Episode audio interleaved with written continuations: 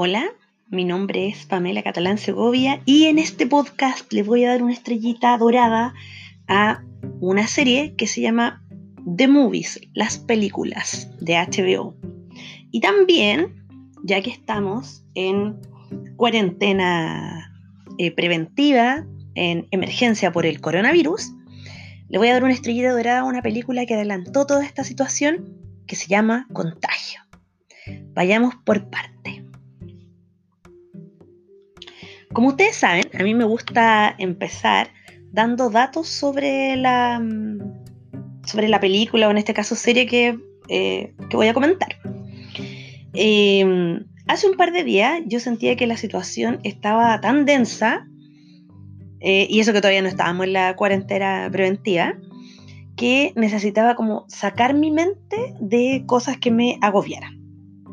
Entonces busqué, porque yo tengo HBO Go, algo que fuera como entretenido, alegre, interesante. Y me encontré con esta serie que se llama The Movies, las películas, que está producida por Tom Hanks y por Gary Getzman. Tiene, depende del formato en que ustedes la encuentren, tiene dos episodios de una hora o en HBO tiene, eh, claro, dos episodios de una hora como en HBO o seis episodios de dos horas. Es interesante que esta, mm, esta serie salió como, es como una especie de spin-off de, una, de como unos mini reportajes o documentales que hicieron el, mismo par de productores para CNN unos años atrás. Y como les resultó, eh, lo que decidieron hacer fue profundizar. ¿Por qué yo creo que es tan interesante esta serie? Primero, como todos ustedes ya saben, yo soy una súper enamorada del cine. Y esta serie eh, lo que hace es hacer un seguimiento de toda la historia del cine de Hollywood, de Estados Unidos. Que uno podría decir, ah, son puras basuras, pero no señores, hay cosas muy interesantes dentro.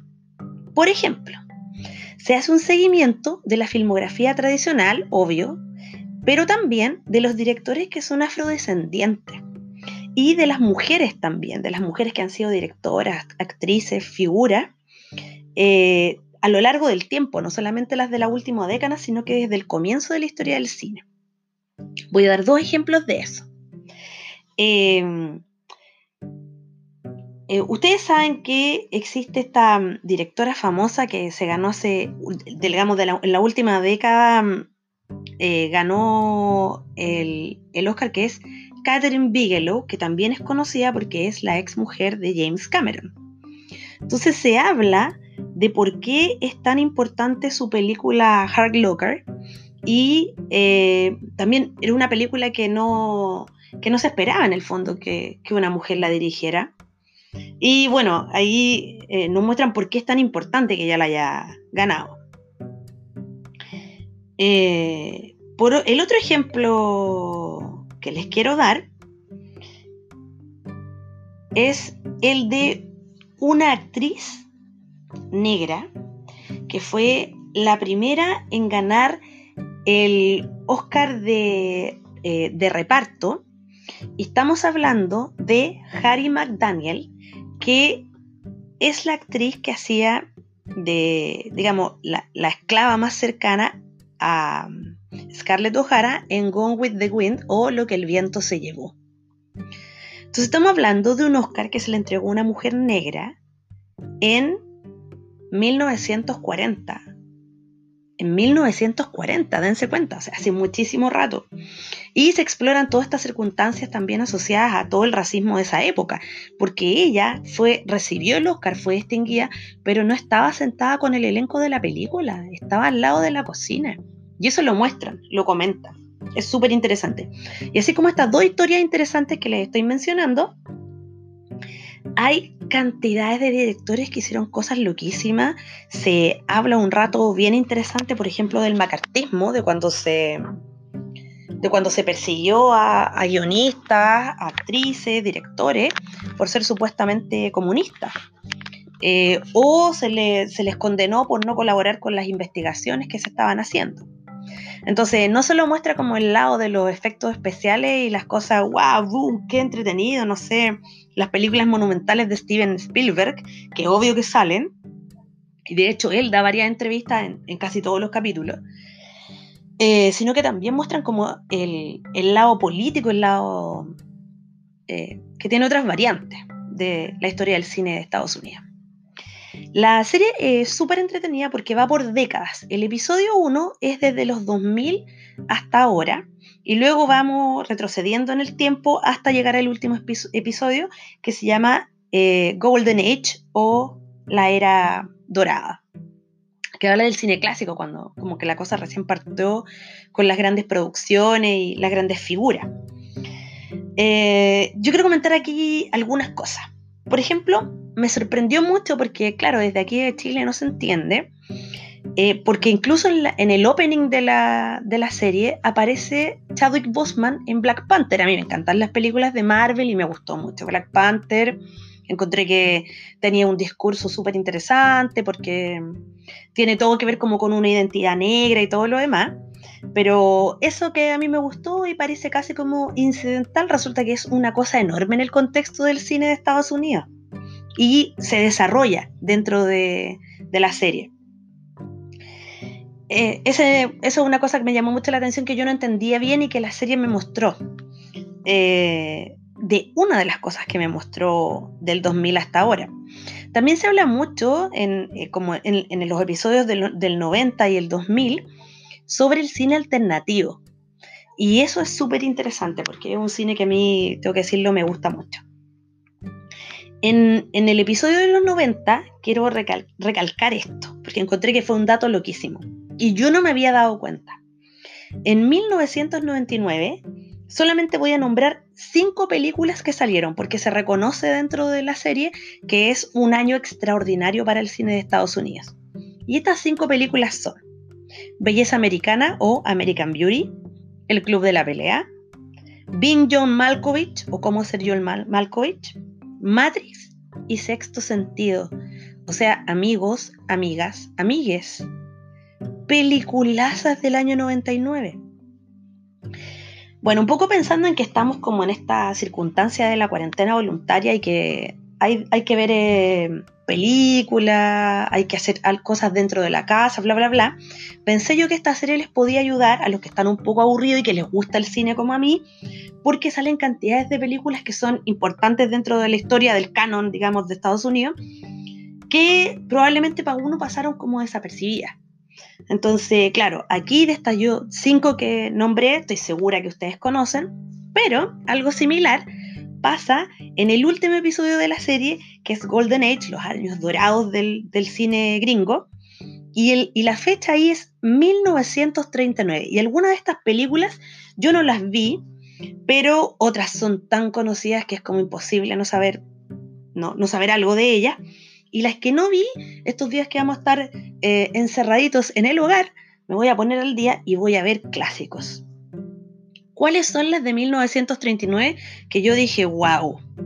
Por ejemplo, Lo que el viento se llevó. O sea, a uno no le puede gustar el cine si no ha visto Lo que el viento se llevó, porque es una belleza la cinematografía, la cantidad de extra, es una cosa maravillosa. Las actuaciones, Vivian, Vivian Leigh es una diosa del cine.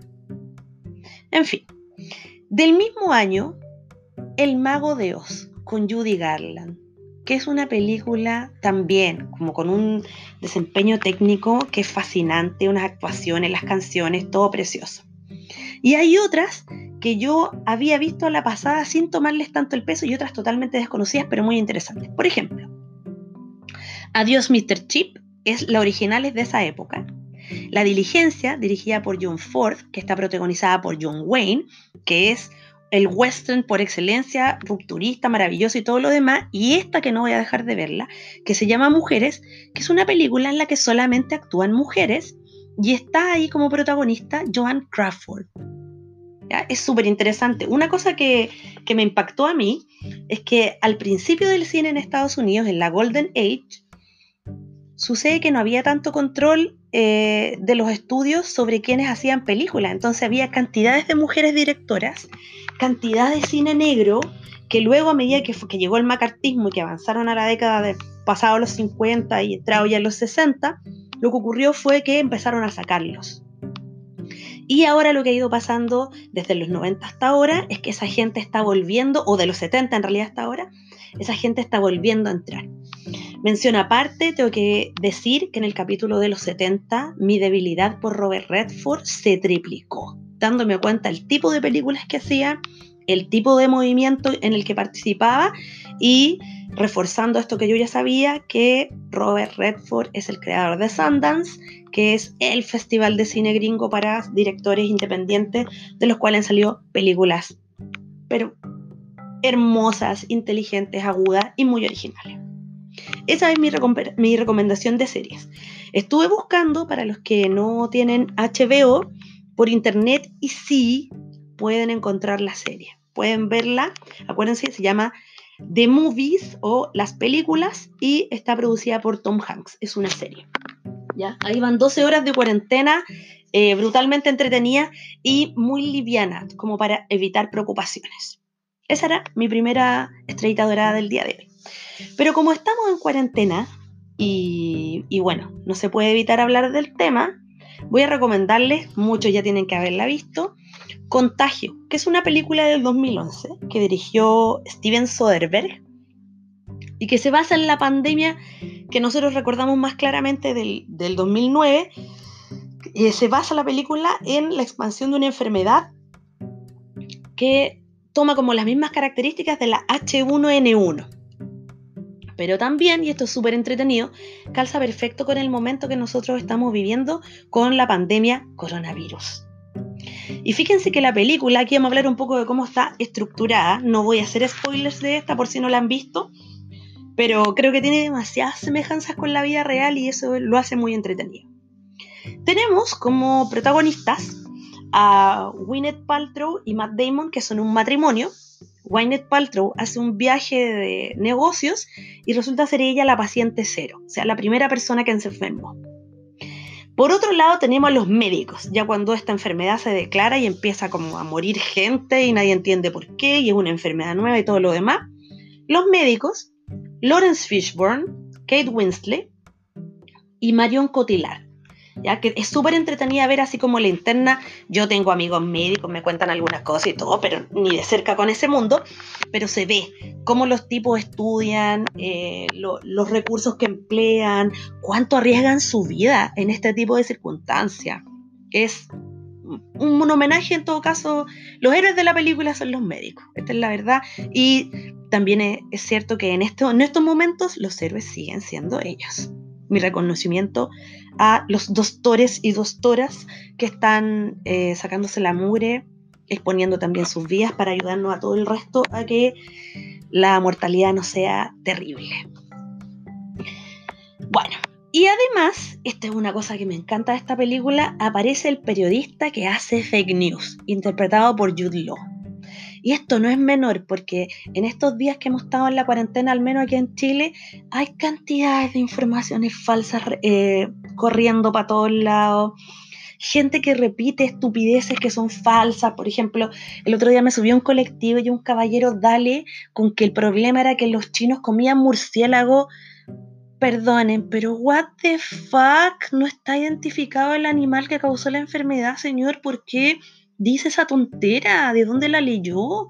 ¿La escuchó y la repite? ¡Ay, no, terrible! Bueno, entonces la película también tiene este lado interesante de es, qué es lo que pasa con las personas que creen las fake news y qué estamos viendo a las personas que hacen fake news y que en el fondo aumentan el caos que ya es muy difícil de controlar de parte de las autoridades y de los médicos. Y por otro lado, sin contar spoilers, voy a decir que el final de la película revela el misterio de cómo se, cómo se produjo el paciente cero, cómo se produjo el contagio inicial. Y ese punto a nosotros nos deja así, wow. Y vemos que ahí no hay ninguna mala intención, sino que es la maldita casualidad que a veces hace ocurrir este tipo de cosas. Esa era mi segunda recomendación. Eh, también quería decir, como pensando que hay mucha gente que está aburrida en sus casas, recomendarles que esta página, que esto es una recomendación solo para Chile. Eh, sí, porque vamos a saludar a los que me escuchan.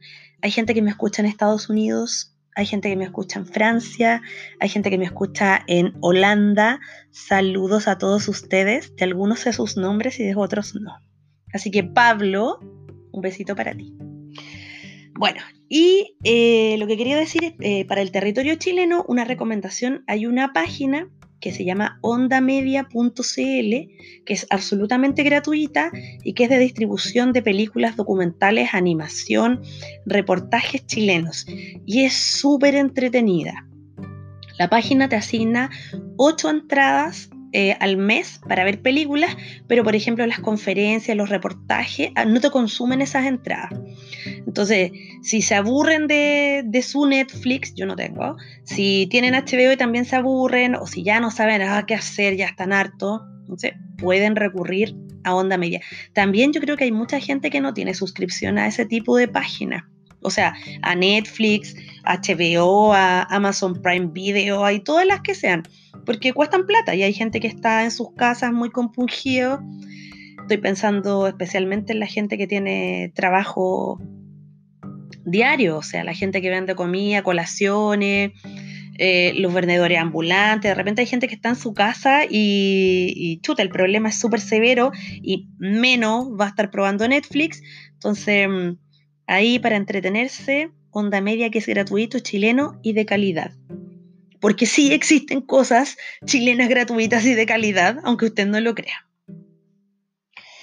Bueno, si ustedes llegaron hasta acá, también se merecen una estrellita dorada me voy a despedir de todos deseándoles que se queden en la casa, arriba la moral y el ánimo, aprovechen de hacer cosas distintas, de mm, ser generosos con sus seres queridos, con los que están en la casa, de cuidar a sus mascotas que no se van a contagiar de coronavirus.